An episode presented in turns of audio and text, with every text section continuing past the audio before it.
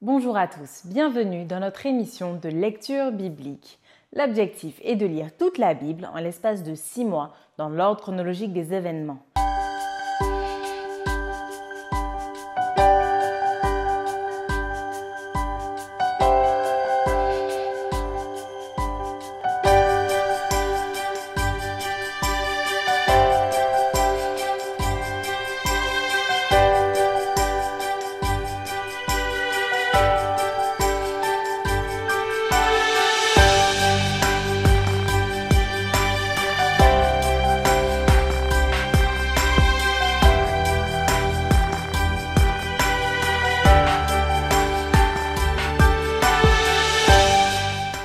Cette émission vous est proposée par l'Église adventiste du 7e jour d'Évry. Si vous voulez suivre ce plan, vous pouvez cliquer sur le lien dans la description. N'hésitez pas à vous abonner à notre chaîne Évry Adventiste afin de recevoir toutes les nouvelles vidéos de lecture.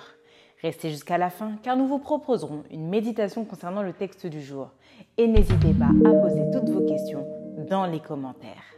Aujourd'hui, nous lirons le livre de 1 roi au chapitre 9. Nous poursuivrons par le livre de 2 chroniques au chapitre 8, puis nous terminerons par le livre des proverbes du chapitre 25 à 26.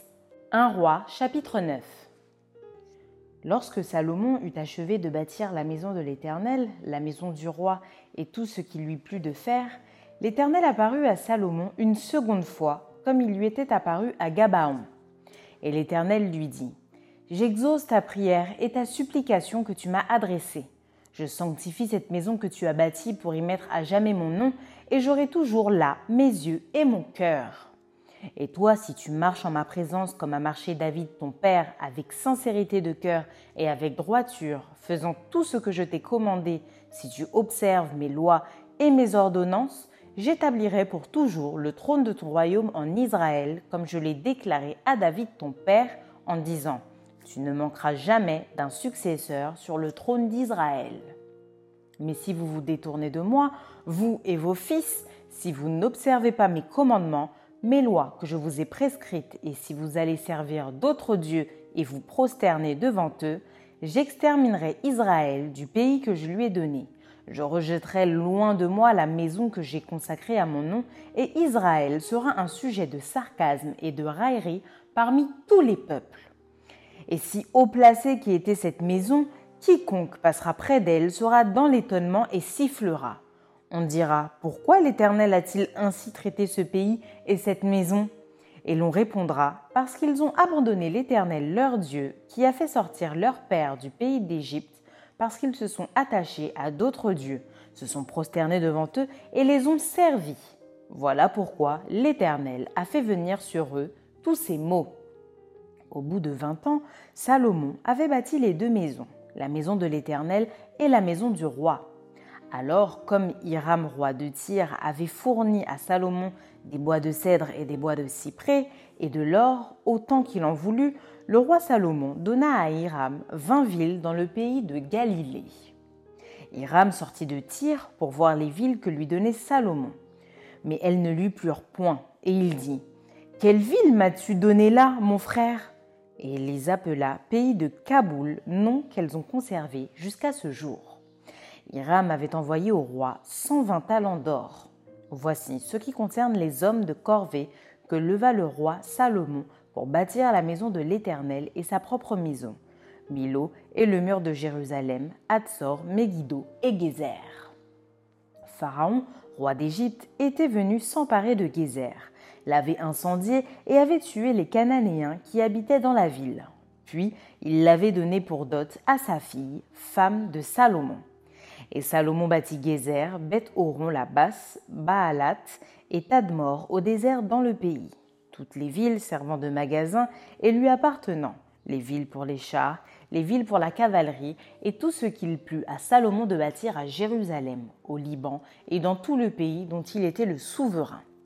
Tout le peuple qui était resté, des Amoréens, des Étiens et des Phérésiens, des Éviens et des Jébusiens, ne faisant point partie des enfants d'Israël.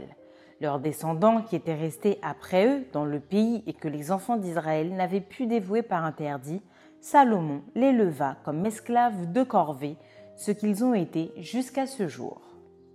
Mais Salomon n'employa point comme esclaves les enfants d'Israël, car ils étaient des hommes de guerre, ses serviteurs, ses chefs, ses officiers, les commandants de ses chars et de sa cavalerie. Les chefs préposés par Salomon sur les travaux étaient au nombre de 550, chargés de surveiller les ouvriers. La fille de Pharaon monta de la cité de David dans sa maison que Salomon lui avait construite. Ce fut alors qu'il bâtit Milo. Salomon offrit trois fois dans l'année des holocaustes et des sacrifices d'action de grâce sur l'autel qu'il avait bâti à l'Éternel, et il brûla des parfums sur celui qui était devant l'Éternel, et il acheva la maison. Le roi Salomon construisit des navires à Etzjongeber, près des Lot, sur les bords de la mer Rouge, dans le pays des Dômes. Et Hiram envoya sur ces navires, auprès des serviteurs de Salomon, ses propres serviteurs, des matelots connaissant la mer. Ils allèrent à Ophir et ils y prirent de l'or, 420 talents qu'ils apportèrent au roi Salomon.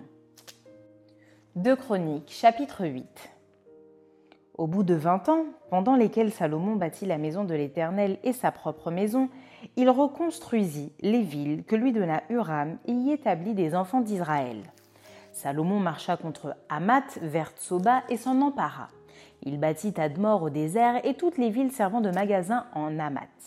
Il bâtit Beth Horon la haute et Beth Horon la basse, villes fortes ayant des murs, des portes et des barres.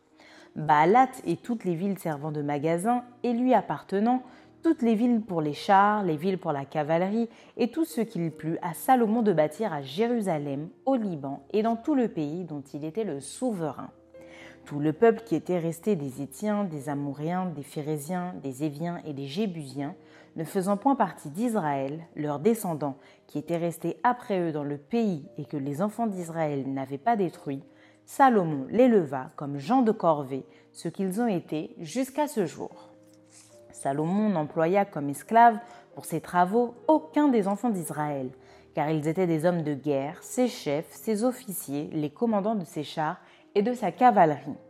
Les chefs placés par le roi Salomon à la tête du peuple et chargés de le surveiller étaient au nombre de 250. Salomon fit monter la fille de Pharaon de la cité de David dans la maison qu'il lui avait bâtie, car il dit Ma femme n'habitera pas dans la maison de David, roi d'Israël, parce que les lieux où est entrée l'arche de l'Éternel sont saints. Alors Salomon offrit des holocaustes à l'Éternel sur l'autel de l'Éternel qu'il avait construit devant le portique. Il offrait ce qui était prescrit par Moïse pour chaque jour, pour les sabbats, pour les nouvelles lunes et pour les fêtes, trois fois l'année, à la fête des pains sans levain, à la fête des semaines et à la fête des tabernacles. Il établit dans leurs fonctions telles que les avait réglées David, son père, les classes des sacrificateurs, selon leur office, les Lévites selon leur charge, consistant à célébrer l'Éternel et à faire jour par jour le service en présence des sacrificateurs, et les portiers distribués à chaque porte d'après leur classe, car ainsi l'avait ordonné David, homme de Dieu. On ne s'écarta point de l'ordre du roi pour les sacrificateurs et les Lévites, ni pour aucune chose, ni pour ceux qui concernaient les trésors. Ainsi fut dirigée toute l'œuvre de Salomon jusqu'au jour où la maison de l'Éternel fut fondée et jusqu'à celui où elle fut terminée. La maison de l'Éternel fut donc achevée. Salomon partit alors pour Edjon-Géber et pour Elot, sur les bords de la mer, dans le pays des Dômes. Et Huram lui envoya par ses serviteurs des navires et des serviteurs connaissant la mer. Ils allèrent avec les serviteurs de Salomon à Ophir, et ils y prirent 450 talents d'or qu'ils apportèrent au roi Salomon. Proverbes chapitre 25 Voici encore des proverbes de Salomon recueillis par les gens d'Ézéchias, roi de Juda. La gloire de Dieu, c'est de cacher les choses. La gloire des rois, c'est de sonder les choses. Les cieux dans leur hauteur, la terre dans sa profondeur et le cœur des rois sont impénétrables ôte de l'argent les scories, et il en sortira un vase pour le fondeur. ôte le méchant de devant le roi, et son trône s'affermira par la justice. Ne t'élève pas devant le roi, et ne prends pas la place des grands, car il vaut mieux qu'on te dise Monte ici, que si l'on t'abaisse devant le prince que tes yeux voient. Ne te hâte pas d'entrer en contestation, de peur qu'à la fin tu ne saches que faire, lorsque ton prochain t'aura outragé Défends ta cause contre ton prochain, mais ne révèle pas le secret d'un autre, de peur qu'en l'apprenant, il ne te couvre de honte et que ta mauvaise renommée ne s'efface pas. Comme des pommes d'or sur des ciselures d'argent, ainsi est une parole dite à propos. Comme un anneau d'or et une parure d'or fin, ainsi pour une oreille docile est le sage qui réprimande. Comme la fraîcheur de la neige au temps de la moisson, ainsi est un messager fidèle pour celui qui l'envoie. Il restaure l'âme de son maître. Comme des nuages et du vent sans pluie, ainsi est un homme se glorifiant à tort de ses libéralités.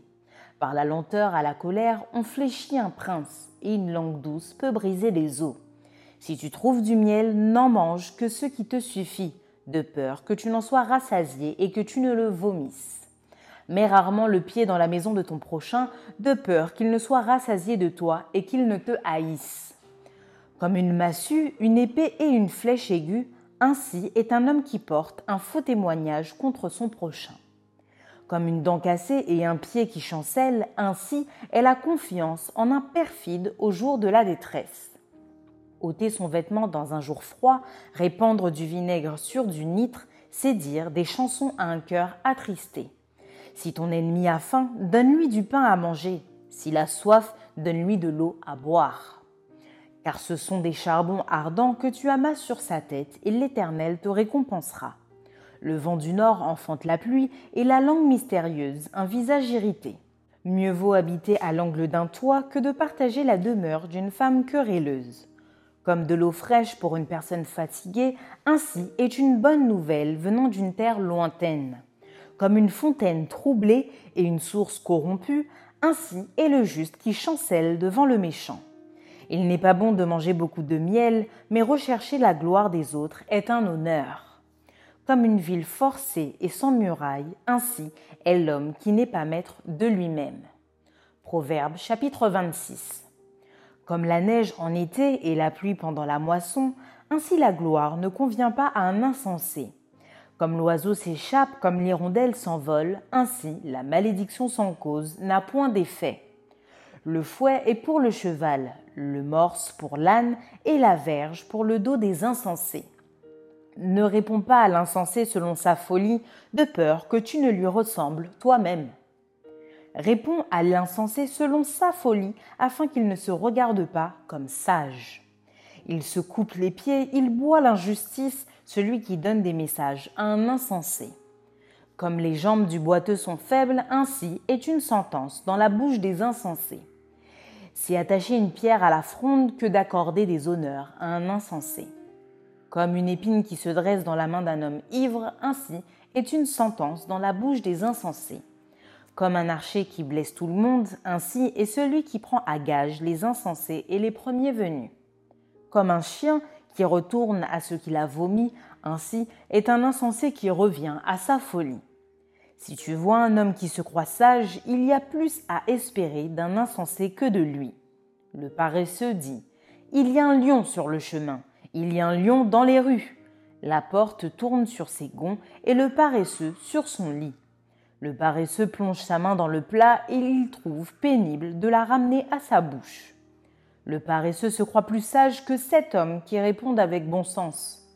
Comme celui qui saisit un chien par les oreilles, ainsi est un passant qui s'irrite pour une querelle où il n'a que faire. Comme un furieux qui lance des flammes, des flèches et la mort, ainsi est un homme qui trompe son prochain et qui dit N'était-ce pas pour plaisanter? Faute de bois, le feu s'éteint, et quand il n'y a point de rapporteur, la querelle s'apaise. Le charbon produit un brasier et le bois du feu.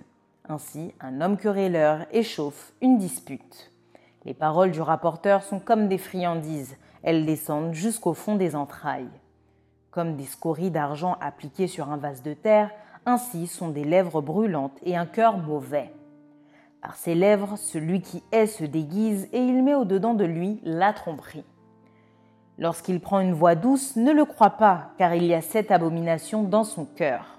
S'il cache sa haine sous la dissimulation, sa méchanceté se révélera dans l'assemblée. Celui qui creuse une fosse y tombe, et la pierre revient sur celui qui la roule. La langue fausse est ce qu'elle écrase, et la bouche flatteuse prépare la ruine. Maintenant, place à la méditation.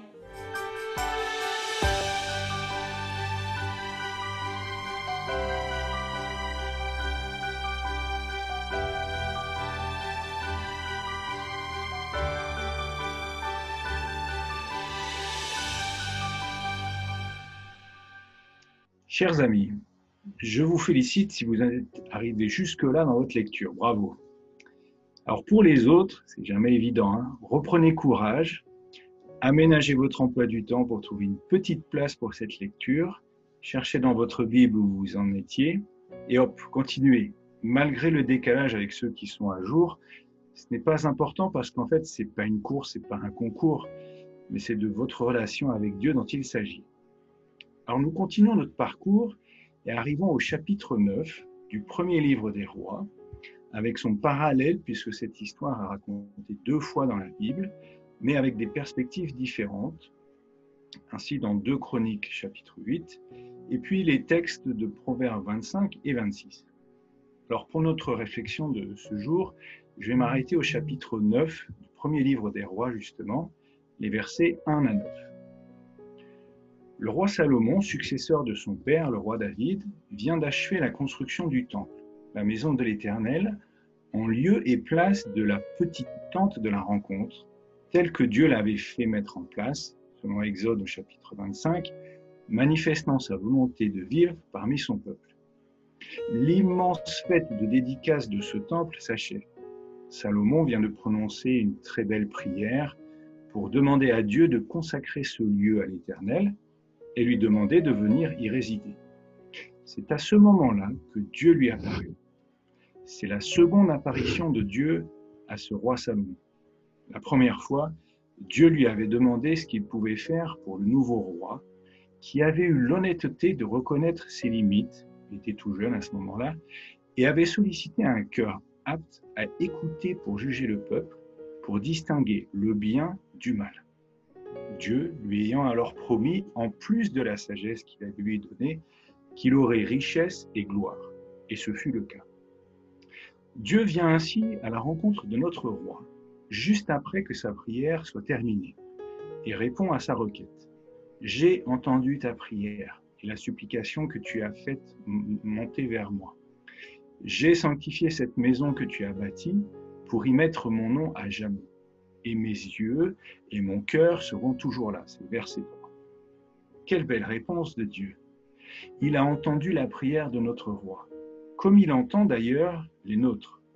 Un autre texte parmi d'autres le confirme, 1 Jean chapitre 5 verset 14, nous avons auprès de lui, auprès du Seigneur, cette assurance que si nous demandons quelque chose selon sa volonté, il nous écoute afin que Salomon soit convaincu de la présence de Dieu dans ce temple fraîchement inauguré, Dieu promet d'y mettre son nom, ses yeux et son cœur. Quel engagement Dieu n'est pas quelque part très loin de nous dans l'univers, il s'intéresse personnellement à chaque être humain que nous sommes. Il y met tout son cœur, sa passion, tout son être, son engagement pour nous, pour nous sauver, pour être en relation avec nous, et sans faille. Même si, il faut bien le reconnaître, les apparences sont trompeuses et que nous pourrions penser qu'il n'est pas là quand on voit la santé de notre monde si malade, mais il est bien présent avec nous. Ensuite, Dieu va mettre en avant deux possibilités, deux voies, deux chemins distincts. Les versets 4 et 5, dans lesquels Dieu dit à Salomon, Si tu te conduis devant moi avec un cœur intègre et droit, en faisant tout ce que je t'ai ordonné. Si tu obéis aux ordonnances et aux lois que je t'ai données, je rendrai stable pour toujours ton trône royal sur Israël. Notez que Dieu s'adresse uniquement ici à Salomon. Et pourtant, tout le peuple est sous-entendu dans ce court message. Et puis les versets 6 et 7, Dieu dit cette fois-ci au pluriel, notez bien, à tout le peuple donc, comme pour signifier l'importance du vécu et de la cohérence du roi entre ce qu'il dit et fait, comme pour bien montrer l'influence que nous pouvons avoir aussi autour de nous. Ce qui peut ou devrait nous interpeller en tant que dirigeants, moi-même en tant que pasteur, mais aussi père ou mère de famille. L'exemplarité. Dieu dit donc, introduit par un mais entre les versets 4 et 5 et les versets 6 et 7, un mais qui suit donc premier passage, si vous vous détournez délibérément de moi, vous et vos descendants, si vous n'obéissez pas à mes lois et à mes ordonnances, si vous allez rendre un culte à d'autres dieux, je ferai disparaître le peuple d'Israël du pays que je lui ai donné, je rejetterai loin de ma vue ce temple que j'ai consacré pour y être présent, et tous les peuples se moqueront d'Israël. Cela semble étrange, non, qu'à deux versets d'intervalle, Dieu déclare inconditionnellement que ses yeux et son cœur seront toujours dans cette maison d'un côté, et que de l'autre, il la rejettera de devant sa face. Dieu serait-il en train de se contredire? Alors, on va essayer de comprendre. Nous connaissons, contrairement à Salomon, la suite de l'histoire, n'est-ce pas? Ou alors, peut-être c'est votre première lecture de la Bible et vous allez la découvrir dans les semaines qui viennent. Mais Dieu a raison quant à ces deux voies. Je vous explique. Car cela démontre la motivation et l'engagement de Dieu envers chacun de nous. Malheureusement, les choix et le vécu du peuple auront justement comme conséquence la destruction du temple par les armées du roi de Babylone, Nabucodonosor, en 587 avant Jésus-Christ. Ce n'était pas la volonté de Dieu, bien entendu, qui veut que tous les êtres humains vivent, qui souhaite que les méchants se repentent, qu'ils reviennent de leur mauvaise voie. Ézéchiel chapitre 31, verset 11 dit, Je ne veux pas que les méchants meurent, c'est Dieu qui parle ici, mais qu'ils changent de conduite et qu'ils vivent. Mais il faut être clair, si tu sèmes de l'injustice, de la méchanceté, du mépris, de la violence, de la haine, tu récolteras un jour ce que tu as semé. Mais, je place un mais ici, comme dans notre texte, mais en même temps, Dieu nous connaît, chers amis. Il sait que nous sommes faibles malgré nos beaux engagements à le suivre et à le servir.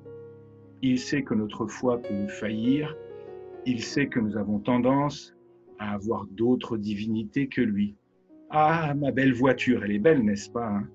Ah, mon beau smartphone, il est beau, n'est-ce pas, mon précieux? Ah, mon ou ma. À chacun de nous ici de placer ce qui nous attire plus que Dieu. Et cela peut même être la religion, même l'Église. Oui, oui, je vous assure. Si je sers l'Église du Seigneur et non pas le Seigneur de l'Église, donc, puisque Dieu savait et sait encore que nous risquions ou risquons de ne pas y arriver, et puisque la promesse est faite d'avoir toujours quelqu'un sur le trône de David et de Salomon, eh bien, Dieu va lui-même intervenir pour que ce soit une réalité. Sa promesse inconditionnelle s'accomplira ainsi à la lettre. Quand le vrai roi selon le cœur de Dieu, c'est-à-dire Jésus-Christ, son propre Fils, lui aura bâti une maison. Mais pas n'importe quel temple. Cette fois-ci, il s'agit d'une habitation spirituelle, bien autrement plus glorieuse que celle de Salomon.